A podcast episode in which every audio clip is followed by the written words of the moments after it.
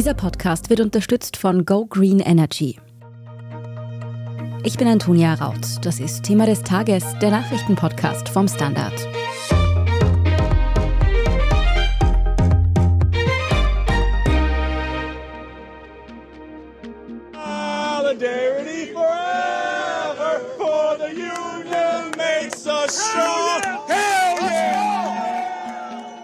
In den USA streiken gerade zigtausende Beschäftigte in der Autoindustrie. Und auch in Österreich nimmt der Arbeitskampf Fahrt auf, denn die Lohnverhandlungen der Metaller beginnen nun. Eins steht dabei schon jetzt fest, so schwierig wie dieses Jahr war es kaum einmal. Und auch wenn es das fast jedes Jahr heißt, diesmal stimmt es wirklich. Warum das so ist, darum geht es in dieser Folge und auch um die Frage, wie denn eine Einigung aussehen könnte, mit der Arbeitnehmer wie Wirtschaftsvertreter zufrieden sind. Bettina Pfluger, du bist Wirtschaftsredakteurin beim Standard. Jetzt gehen also die KV-Verhandlungen bei den Metallern wieder los. Und die haben ja traditionell ein bisschen eine Art Drehbuch, könnte man sagen. Erzähl mal, was passiert da eigentlich? Wie ging es heute schon mal los und was passiert da jetzt in den nächsten Wochen? Genau, also wer die Verhandlungen alljährlich beobachtet, der erkennt hier auch eine gewisse Dramaturgie. Heute ging es los und zwar sind die Verhandler heute erstmals aufeinander getroffen, also die Arbeitgebervertreter und die Gewerkschaft Pro G und GPA. Die Gewerkschaft hat ihre Forderung übergeben, die ist traditionell sehr hoch. Traditionell sagen die Arbeitgeber sofort, das ist zu hoch. Und am 2. Oktober treffen die Verhandler dann das nächste Mal aufeinander. Da geht es dann in die inhaltliche Debatte und dann starten die Verhandlungen wirklich. Also so richtig verhandelt wird dann erst nächste Woche. Aber die Forderungen kennen wir jetzt. Was haben die Gewerkschafter denn heute mal in den Raum gestellt? Die Gewerkschaft ist hineingegangen mit einer Forderung von einem Lohnplus von 11,6 Prozent. Sie orientiert sich dabei an der Teuerung der vergangenen zwölf Monate und fordert einen Ausgleich der Teuerung. Das Lohnplus muss zweistellig sein, hat Reinhold Binder gesagt. Er ist der Chefverhandler von der Gewerkschaft ProG. Ihm geht es darum, einen Ausgleich der Teuerung herzustellen und die Arbeitnehmer hätten ja in den vergangenen Monaten ohnehin gut verdient und auch entsprechend ihre hohen Gehälter samt Boni erhalten. Jetzt sagt er, müsse die Belegschaft dran sein.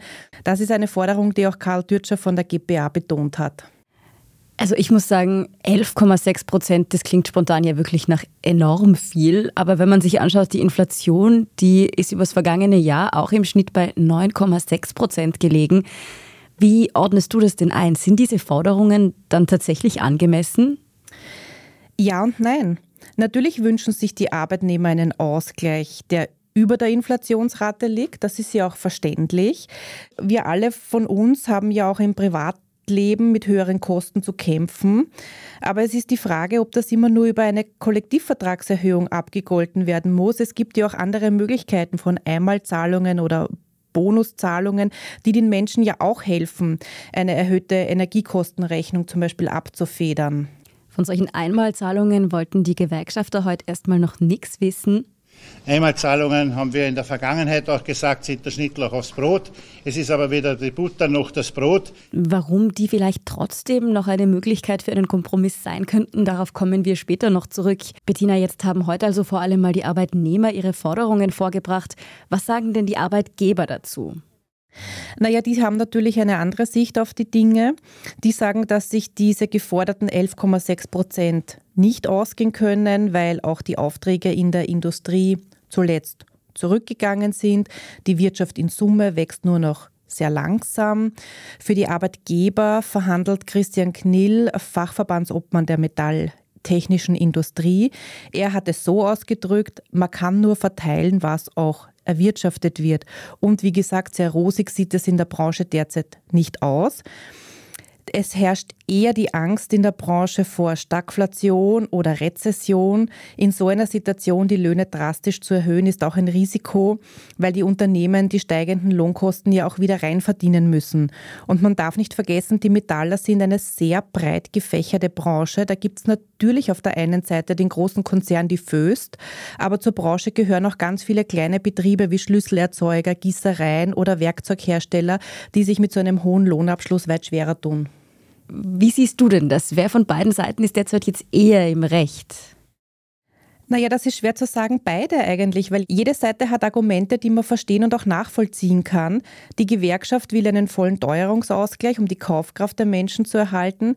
Die Arbeitgeber sagen, sie müssen auch auf die Zukunft schauen und darauf, die Produktionen und letztendlich auch die Jobs abzusichern und auch da ist was dran. Jetzt ist aber zu dieser Zeit bei den KV-Verhandlungen, also am Beginn eigentlich immer die Rede von unfassbar schweren Verhandlungen und ganz besonders verfahrenen Situationen in jedem Jahr. Ist es diesmal angebracht, da so angespannt reinzugehen? Du hast natürlich recht, es ist jedes Jahr so, dass die Positionen am Anfang immer ganz klar sind und nämlich meist auch sehr weit auseinander. Am Ende muss es einen Kompromiss geben und das ist auch klar. Der Weg dorthin ist oft ein zäher. Heuer sind die Fronten schon sehr verhärtet beim Start und bei der Forderungsübergabe. Dass es relativ rasch zu Betriebsversammlungen kommen wird, davon kann man wohl ausgehen. Das hat die Gewerkschaft ja auch schon angekündigt. Sie hat gesagt, wenn man merkt, dass in den Verhandlungen der Respekt sinke, dann wird man die Arbeitnehmer relativ rasch in die Abläufe mit hineinnehmen. So hat es zumindest der Pro-G-Chef Binder schon angekündigt. Die Arbeitgeber sagen halt, dass die Branche schwächelt und es keinen Spielraum gibt, um einen so hohen Lohnabschluss auch abzuschließen. Die Industrieproduktion ist ja in der Rezession, sagen sie. Ich habe dazu ein paar Zahlen mitgebracht. Der Produktionsrückgang belaufe sich allein im ersten Halbjahr heuer schon auf 5,5 Prozent und die Auftragseingänge seien zuletzt schon um 18 Prozent zurückgegangen. Jedes dritte Unternehmen der Branche erwartet laut einer Mitgliederbefragung auch heuer bereits ein negatives Betriebsergebnis. Mit diesen Vorzeichen hat Arbeitgeberverhandler Knil auch schon weniger Arbeitsplätze in Aussicht gestellt. Du hast schon gesagt, Betriebsversammlungen, also dass für einige Stunden nicht produziert werden kann. Das ist dieses Jahr ziemlich wahrscheinlich, dass es dazu kommt. Aber wie sieht es denn mit richtigen Streiks aus? Ist das auch eine Möglichkeit, die heuer eintreffen könnte? Also das lässt sich jetzt noch gar nicht abschätzen. Beide Seiten haben jedenfalls betont, dass sie erwarten, dass die Verhandlungen heuer hart, schwierig und lang werden. Wie gesagt, zumindest Betriebsversammlungen wird man wahrscheinlich sehen. Ob tatsächlich gestreikt wird, bleibt abzuwarten. Im Vorjahr gab es dann auch relativ rasch eine Einigung bei einem Plus von 7,4 Prozent. Wie viel hängt jetzt eigentlich wirklich von dieser Einigung ab? Die Metaller geben ja dann doch immer die Tonalität für sämtliche folgende Verhandlungen vor. Das stimmt, der Abschluss bei den Metallern, das ist immer schon so eine Art Richtschnur für andere Branchen, KVs. Und es kommt ja noch ganz viel Handel, Baubranche, Gastronomie. Aber man muss halt auch sagen, Österreich muss wettbewerbsfähig bleiben. Und wenn bei uns zu teuer produziert wird, dann werden die Aufträge halt in anderen Ländern bestellt. Und das kann auch nicht im Sinne der Industrie und des Wettbewerbsstandorts Österreich sein. Wird also interessant, wie die Verhandlungen weitergehen. Du wirst natürlich darüber berichten. Vielen Dank, Bettina Pfluger, auch für diese Einordnung. Gerne. Wir machen jetzt eine kurze Pause und dann sprechen wir mit unserem Kollegen Jakob Flügel, ebenfalls aus dem Wirtschaftsressort, darüber, wie denn der Arbeitskampf derzeit in den USA bereits eine Eskalationsstufe weiter ist.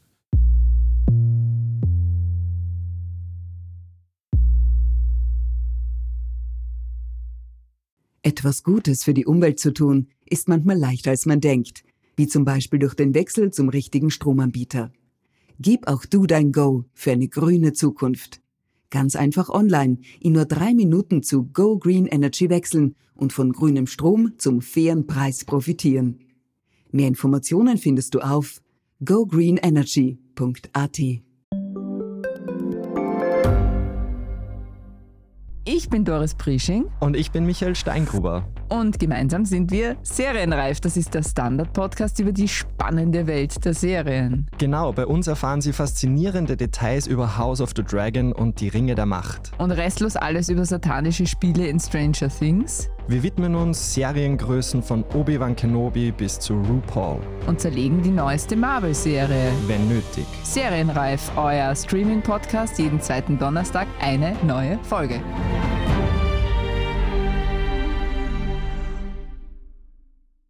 Jakob Flügel, ob es in Österreich zu Streiks in der Metallindustrie kommt, ist also noch nicht absehbar. Wo schon gestreikt wird, das sind die USA und zwar speziell in der Autoindustrie. Vielleicht kannst du uns da mal ein bisschen erzählen, was sich da gerade so abspielt? Ja, in den USA wird schon jetzt seit einigen Wochen über höhere Löhne in der Automobilbranche gestritten. Und bei zwei Unternehmen ist dieser Streit mit der Gewerkschaft jetzt zu einem Streik eskaliert. Das heißt, die ArbeitnehmerInnen haben ihre Arbeit niedergelegt. Das ist zum einen bei General Motors, die bauen zum Beispiel Chevrolet, und andererseits bei Stellantis, die haben Marken wie Chrysler, aber auch Fiat, Citroën und Peugeot. Die Beschäftigten in diesen Werken fordern auch ein deutliches Gehaltsplus, nämlich von 36 Prozent. Das ist eine Forderung. Dagegen wirken die fast 12 Prozent, die von den Metallern gefordert werden, richtig bescheiden. Wie kommt es zu so einer hohen Forderung? Das wirkt auf den ersten Blick tatsächlich sehr hoch, aber es ist so, dass die quasi die nächsten vier Jahre gleich als äh, Paket verhandeln. Das heißt, die 36 Prozent muss man eigentlich auf vier Jahre aufteilen. Das macht dann 9 Prozent pro Jahr also ein bisschen weniger als die Forderung bei uns, wobei in den USA auch die Inflationsrate derzeit ein bisschen niedriger ist als bei uns. Und das Gegenangebot der Autobauer sind 20 Prozent auf viereinhalb Jahre, also ein bisschen weniger als fünf Prozent. Und da sieht man schon, dass die Forderungen recht weit auseinanderklaffen. Wie stehen denn dann die Chancen, dass die Arbeitnehmerseite ihre Chancen jetzt auch mit diesen Streiks noch durchbekommen? Das ist natürlich schwer zu sagen, so wie das auch in Österreich schwer zu sagen ist. Im Endeffekt wird man sich wahrscheinlich irgendwo in der Mitte treffen. Derzeit stehen die Zeichen aber noch auf Eskalation. Am Wochenende wurden die Streiks auch ausgedehnt. Man wird sehen, wie es diese Woche weitergeht. Und es kann natürlich auch Wochen und Monate dauern. Das haben wir zuletzt ja auch in Hollywood gesehen, bei den SchauspielerInnen und bei den AutorInnen. Und da gab es heute übrigens jetzt zumindest mit den AutorInnen mal eine vorläufige Einigung. Mhm. Nun hat die ganze Sache ja noch eine ziemlich große politische Dimension. US-Präsident Joe Biden hat ja kürzlich angekündigt, dass er sich den Streikenden anschließen will. Welche Botschaft sendet das denn? Ja, er hat öffentlich seine Solidarität ausgesprochen und will auch an einer Kundgebung in Michigan teilnehmen. Das ist für einen amtierenden Präsidenten eigentlich eine absolute Ausnahme. Und er will dadurch einerseits natürlich ein Signal senden und Solidarität ausdrücken.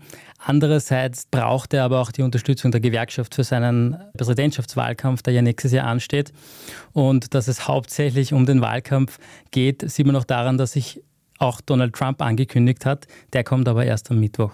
Mm, und der will sich auch den Streikenden anschließen. Genau, der wird auch an einer Kundgebung auftreten, einen Tag später als Biden.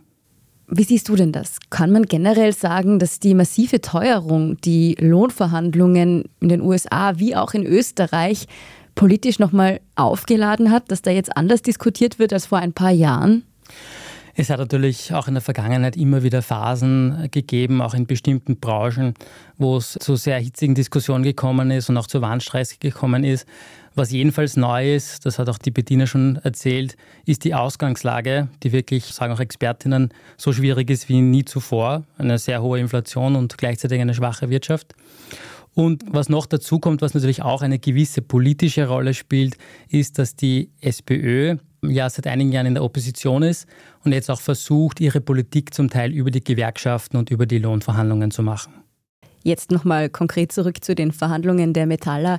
Welche Kompromissmöglichkeiten siehst du denn da? Es gibt natürlich unterschiedliche Möglichkeiten für Kompromisse. Das eine sind Einmalzahlungen. Also das bedeutet, dass man die Gehälter nur zu einem gewissen Teil prozentuell anhebt und einen weiteren Teil dann einmalig abgilt mit einer Zahlung von zum Beispiel mehreren hundert Euro oder tausend Euro.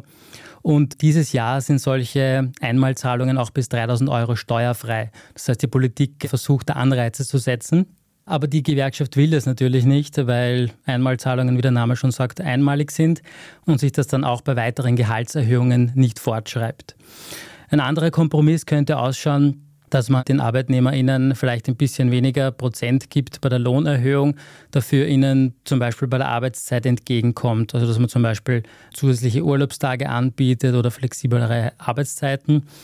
Und es gibt auch den Vorschlag, dass man zum Beispiel Sonderregelungen schafft für bestimmte Unternehmen. Wir haben schon gehört, dass die wirtschaftliche Lage ja auch innerhalb der Branche sehr unterschiedlich ist. Und da ist die Idee, dass man bei bestimmten Unternehmen, die jetzt schon ein negatives Betriebsergebnis haben, dass die die Lohnerhöhungen nicht voll umsetzen müssen. Wird also interessant, auch für alle, deren KV-Verhandlungen noch anstehen. Vielen Dank, Jakob Flügel, für diesen Überblick. Sehr gerne, danke. Danke Ihnen schon mal fürs Zuhören. Bleiben Sie jetzt aber noch dran. In unserer Meldungsübersicht geht es gleich um ein sehr, sehr teures Viertelkilo Steine. Wenn Ihnen dieser Podcast gefällt, dann können Sie unsere Arbeit übrigens auch unterstützen. Das geht zum Beispiel mit einem Standard-Abo und da gibt es derzeit besonders gute Angebote, nämlich zum 35. Geburtstag des Standard noch bis Ende November. Alle Infos dazu finden Sie auf abo.derstandard.at. Etwas Gutes für die Umwelt zu tun, ist manchmal leichter als man denkt, wie zum Beispiel durch den Wechsel zum richtigen Stromanbieter. Gib auch du dein Go für eine grüne Zukunft. Ganz einfach online in nur drei Minuten zu Go Green Energy wechseln und von grünem Strom zum fairen Preis profitieren. Mehr Informationen findest du auf gogreenenergy.at.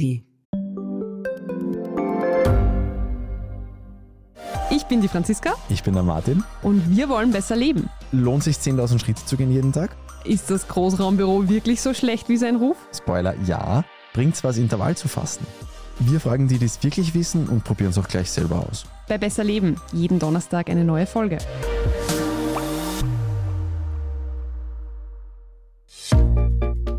Und hier ist, was Sie heute sonst noch wissen müssen. Erstens, bei einem Angriff auf eine Patrouille ist am Sonntag im Norden des Kosovo ein Polizist getötet worden. Etwa 30 bewaffnete Männer haben sich in einem Kloster danach verschanzt, bevor das Innenministerium in Pristina am Sonntagabend mitteilte, das Gelände sei nach Kämpfen wieder unter Kontrolle der Behörden. Laut der Polizei wurden drei Angreifer getötet. Die tödlichen Zusammenstöße heizen die ohnehin schon angespannte Lage zwischen dem Kosovo und Serbien weiter an. Zweitens, die Auer darf ihre Flüge in Zukunft nicht mehr als CO2-neutral bewerben. Das geht jetzt aus einem Urteil des Landesgerichts Korneuburg hervor. Geklagt hatte der Verein für Konsumenteninformation VKI. Die Fluglinie hatte eine Verbindung zur Biennale nach Venedig als CO2-neutral angepriesen. Die Information sei irreführend, entschied das Gericht jetzt, weil zwar nachhaltiger Flugkrafttreibstoff beigemengt worden sei, die Angaben aber nicht der Realität entsprechen. Und drittens, nach über zweieinhalbjähriger Reise durchs All hat die NASA-Sonde Osiris-Rex am Sonntag ihre kostbare Fracht über der Erde abgeworfen. Rund ein Viertel Kilogramm Material des erdnahen Asteroiden Bennu. Die Missionskosten belaufen sich auf rund 940 Millionen Euro. Nach dem erfolgreichen Manöver steht die Forschung schon in den Startlöchern. Die Asteroidenprobe könnte deshalb bereits am Dienstag in einem Labor untersucht werden. Aus wissenschaftlicher Sicht sind solche Missionen nämlich extrem spannend. Asteroiden bestehen ja aus den Überresten jener Bausteine, aus denen auch die Planeten entstanden sind. Am 11. Oktober will die NASA dann in einer Pressekonferenz noch Näheres bekannt geben. Dann haben wir noch einen Hörtipp für Sie. Wer den Standard heute gelesen hat, der hat auch gesehen, dass derzeit die FPÖ mit 29 Prozent in den Umfragen führt. In unserem Schwesterpodcast Inside Austria widmen wir uns gerade dem Chef der Rechtspopulisten Herbert Kickel. Da sind schon vier unserer fünfteiligen Serie online. Hören Sie rein, überall wo es Podcasts gibt. Falls Sie Feedback für uns haben, dann freuen wir uns natürlich immer bitte an podcast.derstandard.at. Und wenn Sie Thema des Tages gerne hören, dann hilft es uns sehr, wenn Sie uns auf Spotify oder wo immer Sie Ihre Podcasts hören, abonnieren und uns auch gerne eine gute Bewertung dalassen. Das war's auch schon wieder mit Thema des Tages. Ich bin Antonia Raut, Baba und bis zum nächsten Mal.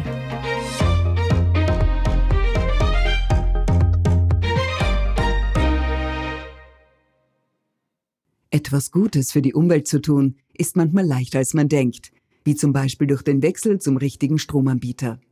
Gib auch du dein Go für eine grüne Zukunft. Ganz einfach online in nur drei Minuten zu Go Green Energy wechseln und von grünem Strom zum fairen Preis profitieren. Mehr Informationen findest du auf gogreenenergy.at.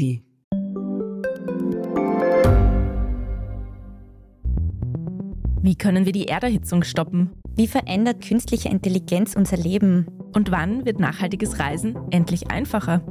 Um diese und viele weitere Themen geht es im Podcast Edition Zukunft und Edition Zukunft Klimafragen. Ich bin Alicia Prager. Und ich bin Julia Beirer. Wir sprechen über Lösungen für das Leben und die Welt von morgen. Jeden Freitag gibt es eine neue Folge, überall, wo es Podcasts gibt.